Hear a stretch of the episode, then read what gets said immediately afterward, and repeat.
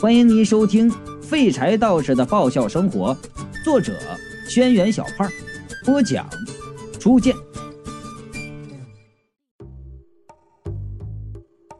荣主任就点头，对，全都告诉我们了。嗯，我冷笑了一声，哼，那帮小混混刚才找我们时，手上拿了个药瓶，那什么呀？他们派人袭击强子的时候，派出了魂魄攻击，所以至少他们已经知道了怎么控制魂魄。荣主任露出了为难的表情。这个，我说到了，你还没把全部事情说出来。那药瓶是什么武器？聂家的脸上露出了奇怪的神色。我不知道。他这话说的，连雷迪嘎嘎都笑了。我就问他。你觉得我们会信吗？荣主任就说了：“不，这是真的。”他为难的叹了口气：“唉，也许说出来你们不会相信，但是我们确实没有掌握控制鬼怪的技术。如果人类的科技发达到这种地步，那么我们完全可以控制鬼怪，一统三界，何必现在这样担惊受怕呢？”云美说：“呀，就算你说的天花乱坠了，我们也没有办法相信你们。这瓶药在你们手上，这药瓶里面这个鬼呢，确实也是被人给控制了。”聂家就叫起来：“这这药瓶是别人给我们的，又不是我们自己拿到的。而且，聂家，荣主任连忙出声制止聂家继续说下去。可是我们几个已经敏锐的捕捉到了聂家话中的信息。”异口同声的问道：“别人给你们的？”聂家听荣主任这一吼啊，马上就蔫了，嘟囔着说：“领导不让我说，我也没办法。”我们所有人的目光都集中在荣主任身上。荣主任看了我们一眼，低下头，明显是不想告诉我们。软的不行，那我们就来硬的啊！我对压着荣主任的皮球霸气的说道：“皮球，给我哈斯沙漠卡勒尔图 CC。”啥啥？貔貅迷茫的看着我，我只好用中文翻译道：“给给给给他点颜色看看，给给他点。”说完，看见云美正看着我，啊，我用恨铁不成钢的语气对他说道：“哎，你看看看看，我早就让皮球学点外语。”没文化可真可怕啊！云美呢，则是体贴的对我说道：“这不怪你，你只是和男人头在一起的时间太长了。”貔貅呢，这回是听明白我的话了，但是手上却没有动作，只是眯着眼睛看着荣主任。二狗子对我说：“你这宠物心肠太软了，估计是下不了手，要不然你就换我吧，我那他妈心狠手辣的啊，上去就揍他几拳。”但是这时，貔貅慢慢开口了：“主人，你觉得他怎样才会说实话呢？是需要我把他的手脚都折断呢，还是把他的皮一点一点的剥开呢？或者，先从脚开始，一个一个把脚指甲拔下来？”我这脚下一软，险些摔倒，这手段也太凶残了，连忙在心里问貔貅：“哎，你是真想弄死他呀？”貔貅就说了：“我就是吓唬他一下。”我这么一听，心里就放心了。警告荣主任就说了：“你小心点啊，这家伙可不是人，什么心狠手辣的事那都做得出来呀。”荣主任一个医生，哪里听过这么凶残的话？加上之前见过貔貅的真身，吓得脸都白了。哎，但即使这样，荣主任还是嘴硬，就说道：“我们知道的都已经告诉你了。”貔貅悄声就问我：“怎么办呢？”我就说了：“再吓唬他一下。”貔貅手一翻呐，将荣主任的胳膊就拧过去，疼得荣主任呐五官都皱一起去了。二狗子不知道我和皮球私下交流过呀，啊，但是他怎么说那也是职业的。见皮球这动作，马上拿出黑社会老大的劲儿啊，就说道了：“我说不要紧，看一会儿卸掉你一个胳膊，你还敢嘴硬？”荣主任虽然看着身板不结实啊，但是人却硬气的很啊，冷汗都下来了也不松口啊。我心想，如果这会儿三娘在就好了，使出幻术就能骗得这俩人把真相说出来。貔貅虽然能对鬼怪下狠手，但是从来都是对人无害。现在看荣主任死活不开口，又悄悄的问我怎么办。我虽然打架打了不少，死人见了不少，但也从来没没没真把人怎么着啊！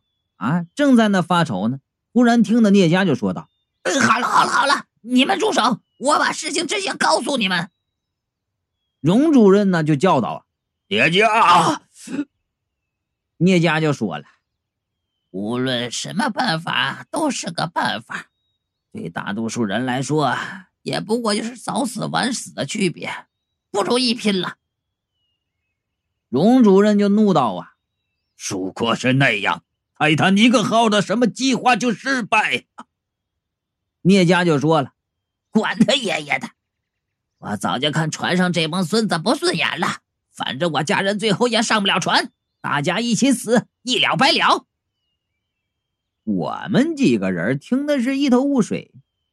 聂家转头对我们说道。其实，不久之前我们得到了一个情报，也许还有别的可以解救世界的方法。是是是什么方法？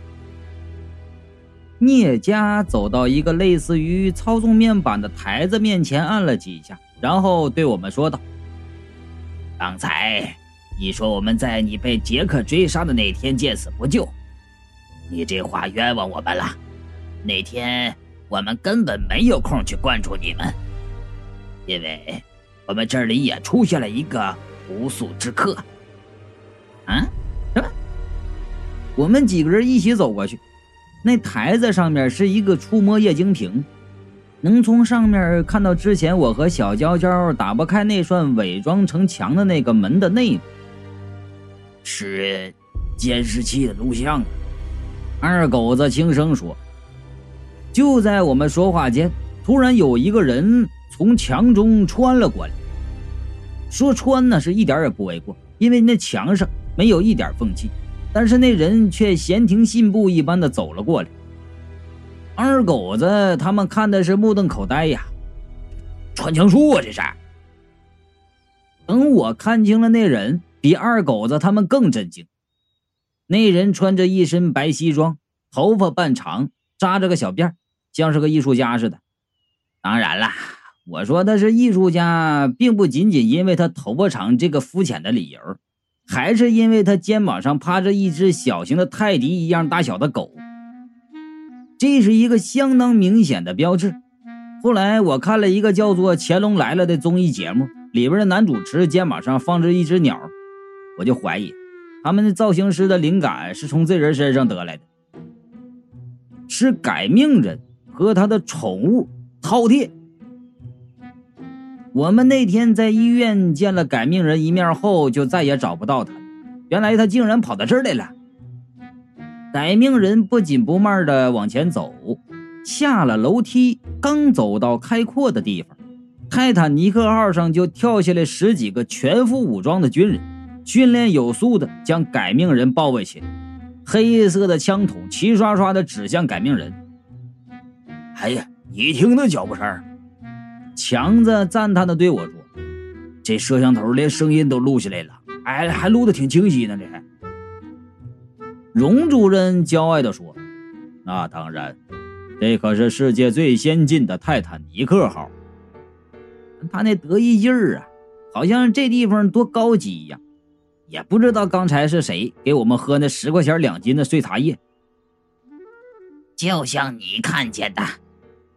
聂家指着显示屏说：“就在你和杰克交锋的时候，我们这边也遇到了麻烦，所以不是我们不想救你，而是没办法救你。”他倒是找了一个合适的理由，可是我相信，就算是当时他们闲着，也不会跑出来救我。改命人像是没有发现自己被包围一样，轻松自若的抬起头，看着面前的泰坦尼克号，感叹道：“论起科技，人类其实是七界之中的佼佼者。”领头的军官就问道：“你是什么人？”改名人避而不答，看着泰坦尼克号反问道：“你们真的以为这个东西能拯救人类？”军官看着他这么傲慢呢，也不再多问了，手在空中一挥，士兵们马上展开攻击，十几把枪同时射出了红色的激光啊！原来如此，沐浴在红光中的改命人就说到了：“用特殊频段刺激鬼的灵体，使他们没有办法离开医院。入侵的妖怪用特殊的武器解决。”这果然像是人类能用科技干出的事情。见改命人被红光射到也没有反应，军官挥挥手示意所有人停止攻击，然后问道：“你是人类？”改命人笑着摇头：“哈哈哈，不是。”军官就掏出一把手枪了呀，指着改命人就说道：“无论你是谁，马上离开这里！”否则，我们有权利将你击毙。改命人不但没有后退呀，反而牛乎乎的往前走了一步，慢悠悠的问道：“有权将我击毙？六到七界之中，有谁能给你这样的权利？”军官也不是个省油的灯啊，见他还往前走，二话不说就扣下扳机。这回，枪中射出的是真正的子弹。我以为呀，改命人会像是红客帝国一样，身子后仰，用那个腰啊柔软度来 PK 呼啸而来的子弹。谁知道啊，这货不按常理出牌呀，原地动也没动。倒是那饕餮从改命人的肩上跳下来，大嘴一张，就把子弹给吞了进去。之后，那只饕餮逐渐变大。变成了足有一人多高的猛兽啊！饕餮粗声粗气的就说道：“嗯，我是不是可以把他们全吃了？”这军官见多识广也挺不住了，一脸惊讶的张大嘴，甚至在改命人往前走的时候，还被逼得退后了几步。可这军官毕竟是经验丰富的老鸟啊，马上把情绪稳定下来。一边扣动扳机，一边高声的喊道：“实弹弓！”他话还没说完，饕餮已经一个箭步冲到他面前，嘴巴一咧开，口腔竟然出乎意料的大，一口就将那军官整个给吞了下去。然后趁其他人没有反应过来的时候，饕餮又一口吞了三十个人。改命人不紧不慢的从饕餮开出的路走过去。泰坦尼克号的梯子早就被收了回去。改名人抬起头看了一眼监控器，又转头望着飞艇的某个地方。荣主任就说了：“这个船上的首脑那时候就在那个方向。从监视器里看，这个人虽然隔着相当远的距离，但是当这人望向那边的时候，首脑们立刻转头回望。当然。”他们只能看见墙。有个首脑说，他们从监视器上看到这个人的时候，这个人的眼睛就是在盯着他们的，而且被他一盯，就会觉得自己什么事情都被他看透了。荣主任就问我：“你相信这种事儿吗？几个重要首脑竟然会因为一个人的眼神而感到害怕？”如果是别人，我不相信。但是这个人是改命人，之前那么多稀奇古怪的事情都和他有关，说他一眼能扫落一个星球，我都相信呢。改命人看来看去的时候，饕餮在他身后，保镖一般的面对着军人。若是一般人遇到这么多荒诞而恐怖的事情，肯定会吓得落荒而逃啊。但这些军人是训练有素。百里挑一的精英啊！他们立刻开枪攻击。电光火石之间，饕餮已经将所有的子弹全吞下了。就在吃子弹的过程中，饕餮的嘴巴在无限的扩大。当他的嘴变成一个半径有五米左右的球体时，饕餮猛地一吸气，那些军人竟然被吸进了他的嘴巴里。饕餮合上嘴以后，改命人身边已经一个军人都没有了。就那么一会儿会儿啊，这饕餮就干掉了几十个军人。这件事儿让我们都很震惊。云美掩住嘴，他也不洗洗就直接吃啊！雷迪嘎嘎嫌弃着说：“哎，他竟然没嚼就咽下去了！啊，你俩这惊讶都没惊讶到点上去啊！这第一波攻击完全失败了，但泰坦尼克号上面的人自然不会就此罢休。又一扇门打开，络绎不绝的从里面冲出了几十个军人，各种军装，各种肤色。”一边往前冲，一边就叫：“把他们吐出来！”我第一次听到有这么猎奇的口号啊！然后饕餮一张嘴，又把他们吞了下去。泰坦尼克号上的人都怒了，同时打开几扇门，从上面潮水一般的涌出了大批的斗士。这回穿的就不全是军装了，什么打扮的都有，手持各种武器就往前冲啊！此时就看到各种型号的子弹、炮弹夹杂着飞刀、剑、回旋镖啊，就是横古贯今吧，中西合并的就往天上飞呀。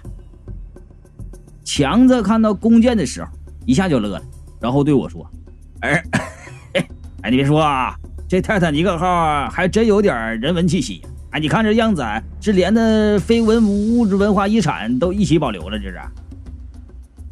当然了。”这混乱的情况并没有持续多久，因为饕餮一张嘴，马上就把这些人和所有的武器、弹药全都吞了。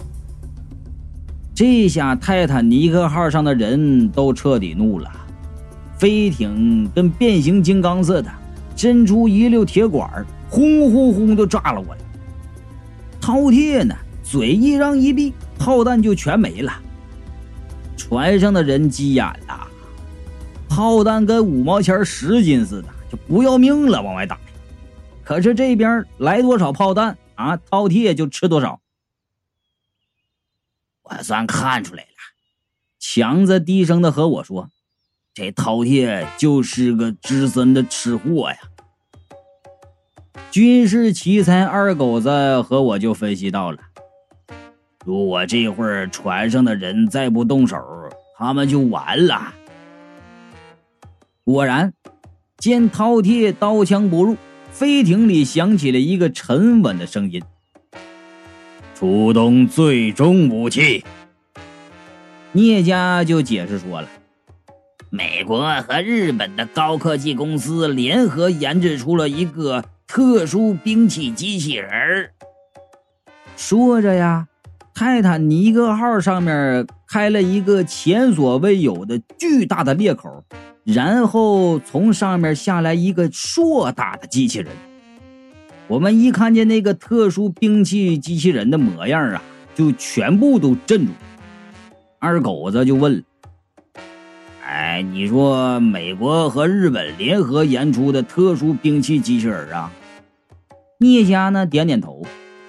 二狗子一下就火了，然后就说道：“你睁眼说瞎话呀，唬我们呢？”强子呢比较镇定，拦住冲动的二狗子，然后就问：“那机器人叫什么名字？”聂家就说了：“叫做变形金刚高达。”我说了：“哎，你别逗了，你看那机器人那造型，明明就是一个葫芦娃呀，背后还有个葫芦呢。”雷迪嘎嘎极其配合的就唱起来了：“哎，葫芦娃呀，葫芦娃。”一根藤上七朵花啊，风吹雨打都不怕。啦啦啦啦！然后啊，还边唱边问云美：“云美，你怎么不和我一起唱呢？”云美瞥了他一眼：“我不会唱这么老的歌，暴露年龄。”听到这话呀，我们齐刷刷的看向云美，这哥可比你年轻多了。聂家不爽的说：“你们让我把话说完呐！美国和日本联合研究出了一个特殊兵器机器人，可是，在试运行时候出现了致命的故障，呃，那价值连城的机器瘫痪了，坏了。”二狗子就问：“那现在我们看到的这啥呀？”